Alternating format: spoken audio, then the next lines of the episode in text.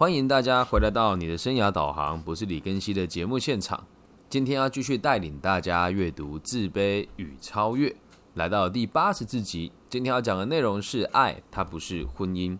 今天取材的内容会来自于十二章之事里面的婚姻的承诺与责任的前半部。那我们就开始今天的内容吧。阿德勒博士说，一个个体对爱和婚姻最糟糕的准备，莫过于他以自己的利益作为学习的出发点。啊，你看一开始提出这个点哦，就非常的。我们讲一语中的，很多人在付出爱以前，都会去思考，我要在这段婚姻或这段关系里面得到什么样子的好处。所以在当我们常常看到网络上啦，或者是一些平常的生活周遭，都会说：“哎呀，这个谁比较有钱，你怎么不选他啦？”还有那个谁好像家里环境比较好，你怎么不选他啦？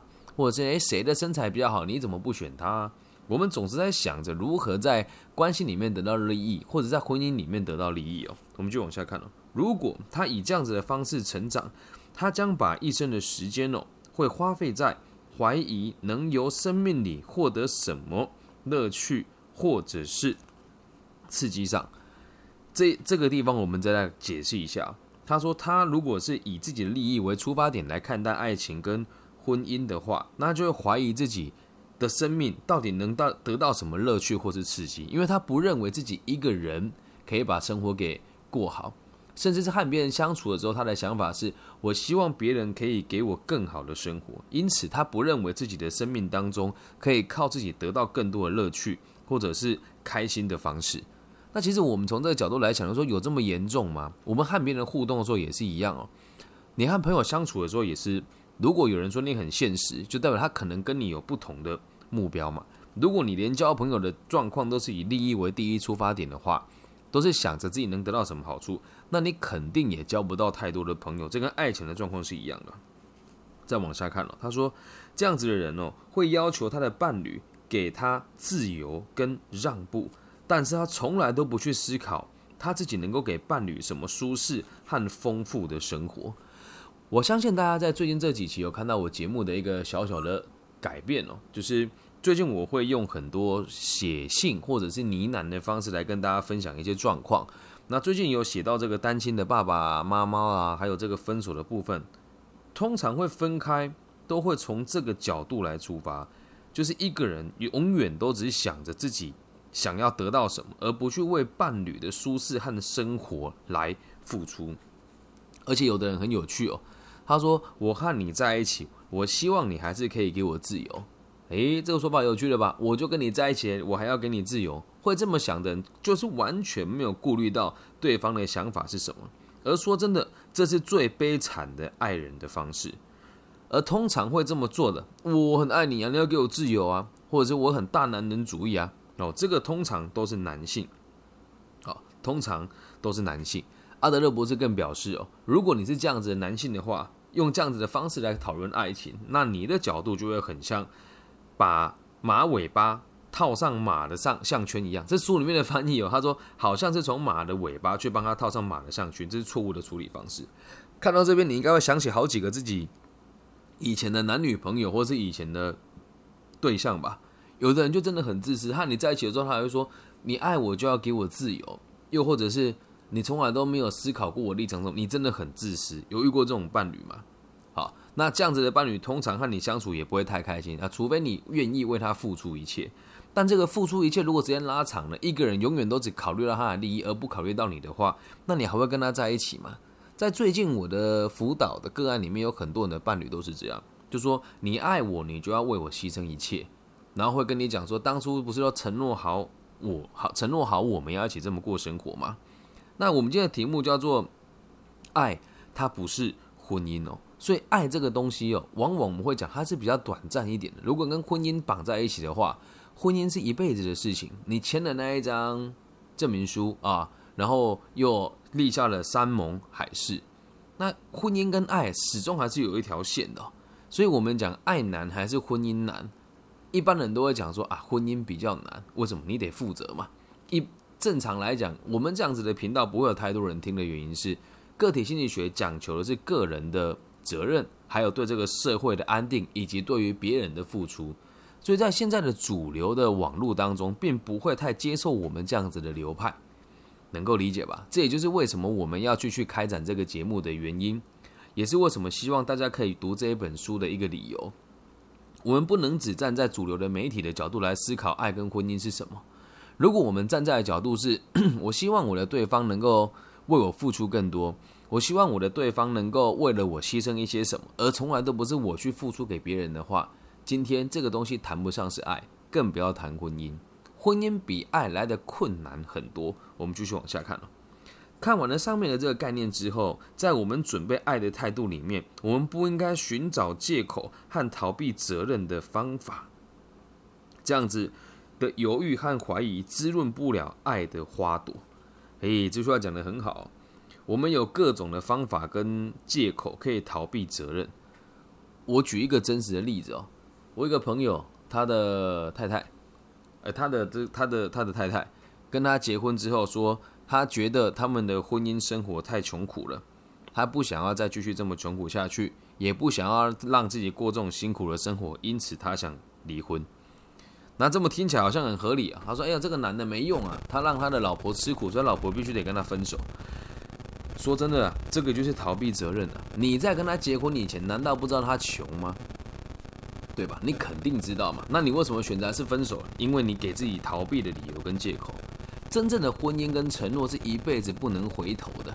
那你说，老师，我们现在台湾的这个离婚率这么高，我必须得告诉大家哦，大家都充满了责任，大家都充满了责任，但是你从来没有去正视过它，而且周遭的人往往都会说：“哎呀，不适合就分开吧。”很少有人会告诉你们怎么去解决这些问题啊？为什么？叫你们分开，这是最简单的事情啊。还有一点哦。分开是最不负责任的做法，但是也最简单，但是也最简单。所以你看到任何一个离婚的理由，绝对都是借口，绝对都是借口，而且都是想要逃避责任而已。那你就说，老师你讲的这么好听，那为什么你当初要离婚呢？这又是另外一个问题喽。当你遇到了这个状况，你就会发现，真正的爱跟婚姻的状况，是两个人能够理解彼此的责任。但是如果你们两个离亲之后，发现彼此的责任不一样，而且所期待的未来不同，那你还是可以离婚呢？那你你会说，老师，那如果这么讲的话，难道一个人要离婚，你就非得跟他离不可吗？这么讲也对啊。对一个家庭的责任，只要一个人不开心，那是两个人的责任。就像到我现在，我和我前妻离婚，也是希望他可以过得开心一点，所以我才选择了跟他分开。爱跟婚姻这种事情没有我们想的那么简单，也不要以为你爱一个人就一定得结婚，也不要以为你跟一个人结婚那就一定有爱，真的都不是这么果断的。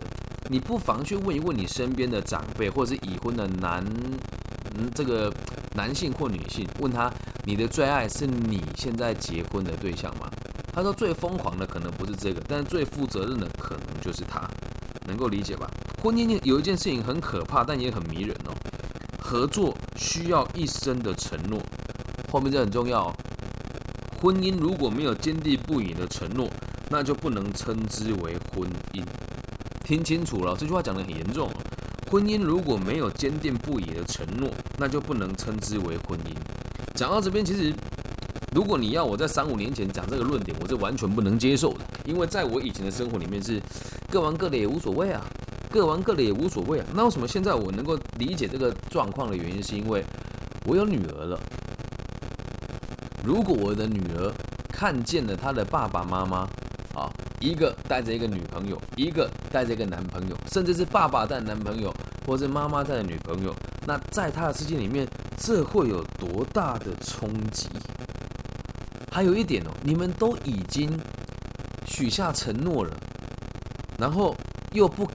为彼此付出一辈子，那你们当初结婚又是为了什么？所以我在这边跟大家讲，如果你你的另外一半已经外遇了的话，站在这个书里面的角度，我们并不是要合理化外遇或者是偷吃的行为。如果你的另一半他只是偶尔会有这样子的行为发生，或者发生过一两次，并不影响你跟他的关系，我认为那都是可以谈。很多人讲只要有外遇就不能继续。婚姻这一段，我觉得那照这个逻辑讲，犯了错就不能给机会吗？懂吗？所以重点不是有没有人外遇，重点是你们两个在整个历史的洪流当中有没有办法给予彼此空间跟容量，去包容彼此犯下的错误。所以，这个坚定不移的承诺，并不是你不遵守承诺我就杀死你，不是，而是我们遇到任何的问题、任何的困难，我们都愿意一起面对，这个才能够叫做是婚姻哦。而在书里面他说，这个承诺也包含了什么呢？三个最重要的重点哦：生儿育女、养育儿女、训练子女合作，并且让他们变成社会有用的一份子，成为人类真正平等和负责的一员。说老师，这太严重了吧？婚姻有需要做到这个地步吗？其实坦讲坦白一点哦，你们如果不生小孩，结婚跟不结婚有什么意有有什么差别呢？那有人讲说，老师，难道生了孩子就一定一定得结婚了？那也倒未必，只是用婚姻的方式，不是那一张纸哦，而是你两个共识，是我们要一起把下一代教育好。所以婚姻的责任是生儿育女、教育儿女、训练子女合作，并且让他们成为社会有用的一份子，成为人类真正平等和负责的一员。有需要看得这么沉重吗？也还真的有哎，还真的是必须得呀。那你你如果不这么做，孩子生下来为了什么？难道把他丢着吗？不对吧？但很多人都这么做，所以希望大家能够理解，婚姻一定得做到这一步。继续往下看哦，一个良好的婚姻，即是我们抚育下一代最好的方式。婚姻应该具有这个目标。现在知道婚姻跟爱的落差在哪里了吧？婚姻跟爱的落差这么大，有了婚姻关系，有了孩子之后，我们的目的是为了养育下一代。我们要有这样子的功能，否则你要结婚干？你以为真的那么简单啊？我和你白头偕老，永远还爱河，以后我死了，咱们间谍情深，你埋在我的墓旁边。这不是我们要学习跟论述的东西，而这一本书这一本书贯彻了那么多，还记不记得我们个体心理学一开始最重要的目的是什么？让下一代更安稳，而爱情和婚姻的落差就在于这个地方。所以阿德勒博士讲，婚姻它其实是一个工程，而且不可以外包的，懂吗？它就是一个很重大的工程，它有自己的规则和法制，我们不能只选择专注它的某一个方面，在不破坏合作。这个永恒的法治机制之之下，忽略了它的其他层面，能够理解吧？假设你们的婚姻没有强大到有为了下一代而思考，然后愿意为彼此忠贞一辈子。我今天要先讲这个忠贞一辈子是，即使发生了任何的小插曲，你们也不影响彼此对于这个家庭的付出，这个才叫真正的婚姻。而爱这个东西也不能讲儿戏啊。这本书一直你在讨论这个爱，并不是那种小情小爱，而是我们对对这个世界跟这个另一个人的付出。我们一直不停的提到，从我们这个节目成立到现在，只要讲到爱情，我们都会讲爱就是丰盈了自己之后，再去饱满别人，理解吧？没想到婚姻还比这句话还要更加的沉重哦，对吧？好，那我们继续往下看，阿德勒博士就举了一个例子，他说。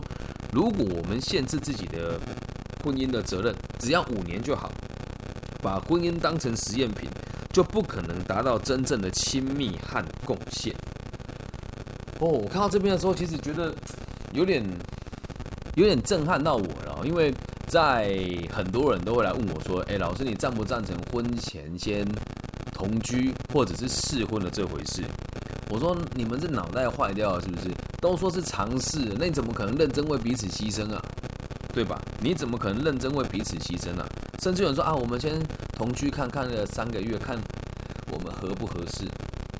你们的角度是我们合不合适，不是我们要为彼此磨合，是我们努力过，如果不行，那我们就分开，完全不合逻辑呀，对吧？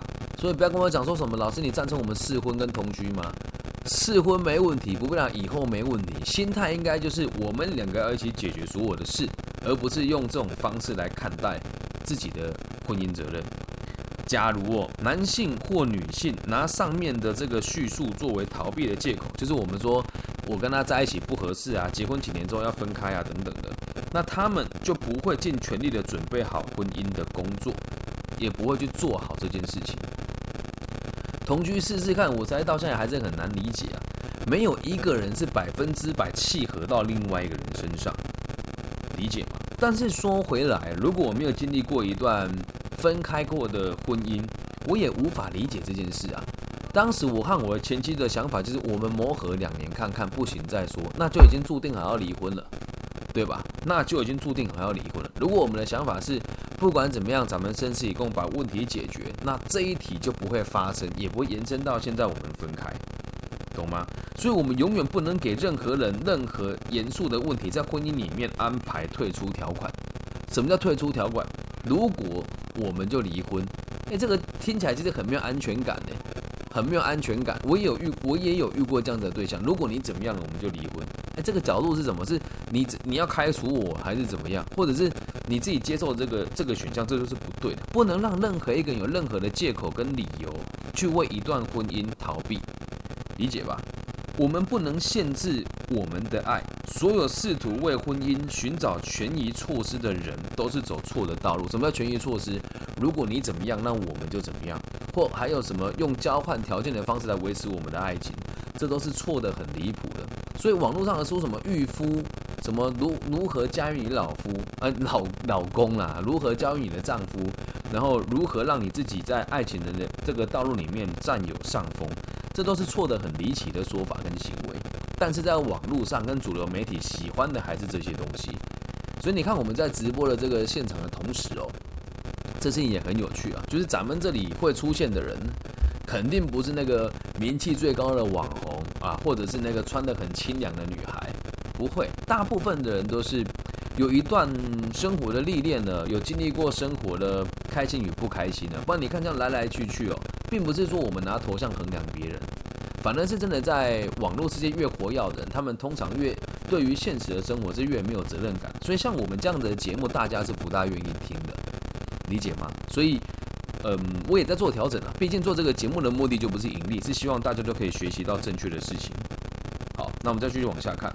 如果我们用这样子的方式，只只会扰乱已婚的这些夫妇，让他们更容易的选择退出婚姻，而且逃避原本该做的努力。爱是拿来享受的，而婚姻是拿来努力的。我们也知道，在社会里有很多人阻碍我们以正确的方式解决爱和婚姻的问题。尽管他们有心想要解决，就是身边的人都会帮你出主意嘛，但脑袋清楚的有几个啊？对吧？有的说啊，这个人很糟糕，你跟他离婚啊，你跟他分开，不要浪费时间。你这样子说，别人听不懂啊。那或者就用很对立的方式，他都这样对你，你还跟他在一起干嘛？如果从这个角度来讲，到最后都会变成互相伤害，理解吧？所以，请大家记住一件事：不要贸然的相信任何一个阿猫阿狗跟网络上来历不明的人的建议哦。如果你真的愿意的话。发个讯息给我，咱们聊一聊。怎么说我也是不收费的，也不占你便宜。等你真的权衡了之后，觉得很棒了，想交我这个朋友，后续怎么样再说。然而哦，我觉得我们不应该，我们应该排除的不是爱和婚姻，而是排除社会里的障碍。什么叫障碍？大众思维。我们知道一个相爱的伴侣必须要靠什么特质啊，来来维持关系哦。念给大家听哦。阿德勒博士表示，只有五件事情哦。如果真的要执行充满爱的婚姻，必须得符合这五个要素：忠实、诚实、可靠、毫无保留、不做自我的追求。就这五个：忠实、诚实、可靠、毫无保留、不做自我的追求。有人讲说：“老师，你这样子讲，不就是牺牲你吗？”说在爱情里面没有自我，听清楚了，爱和婚姻。如果真的要圆满，都是我们，而不是，这样能够理解吗？我们今天这一集稍微，诶，也不能讲稍微啊，我觉得讲的还蛮平铺直述的。爱跟婚姻从来就不是同一件事情，爱和婚姻从来就不是同一件事情啊。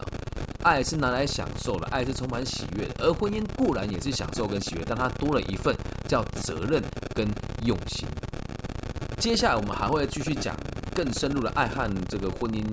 中间的责任也会举很多实际的案例，也希望大家都可以继续追踪我们的频道。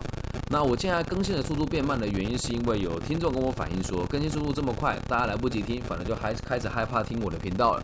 所以，我们频率慢慢慢慢慢下降，也欢迎大家能够给我们各种不同的建议。那大陆的朋友帮我在网易云的频道下面留言，我都会看得到，我也会一一回复的。那如果你是大陆以外的朋友呢，请你用你们的搜寻 bar 里面搜寻我的名字，我的名字叫李更新，木子李，甲乙丙丁戊己更新的更，王羲之的羲，任何管道找到我都不困难。那也希望大家可以在各个不同的地方帮我分享我的节目，然后也希望大家可以给我五星的好评。期待我们这样的努力可以让社会更加的安定，让我们每个人都找到真实的爱情跟真实的婚姻。以上就是这一集全部的内容，希望对大家有帮助。我爱你们，请大家不要忘记，爱和婚姻是不一样的哦。拜拜。